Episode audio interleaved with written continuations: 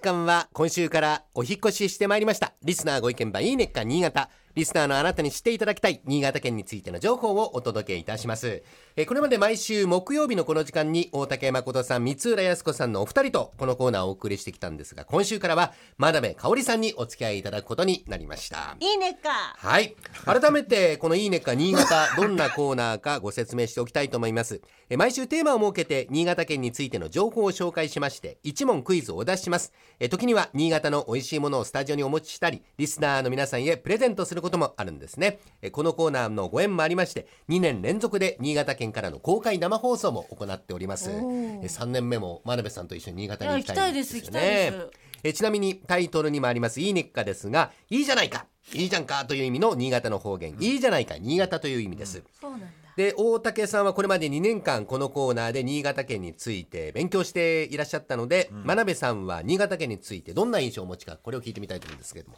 あのあれですよ。あの、表参道ヒルズのあのあ裏のとこショに、そう、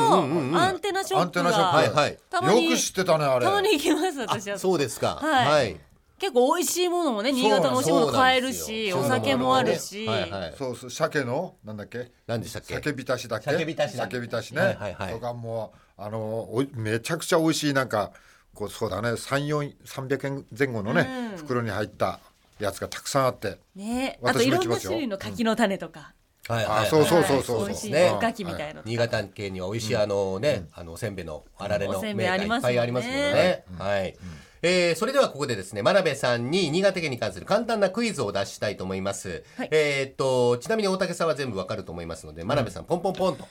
わかりまいしただきたいと思いますねプレッシャーはい、えー、新潟には島が2つあります一つは淡島では金山などで有名なもう一つの島の名前は何でしょうわかりました、かはい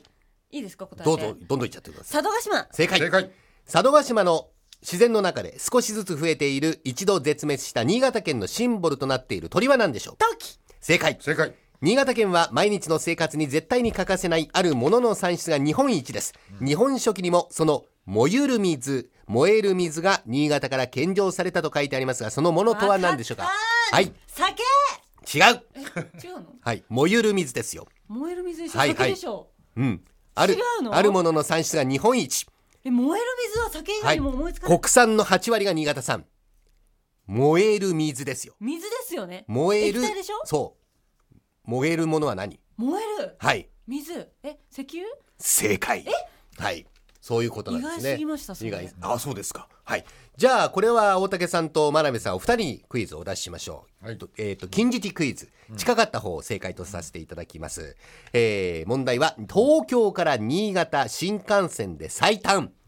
何分でしょうか、えーじゃあ真鍋さんいや乗ったことあるんですけどね、はい2時間10分ぐらいだったかな100えっ、と130分です、ね、 130分はい大竹さんこう、うん、近いんじゃないかそれ俺ねえ120分ぐらいだと思ってんだけど、うん、 120分2時間、はいこれはどっちになるかはい正解は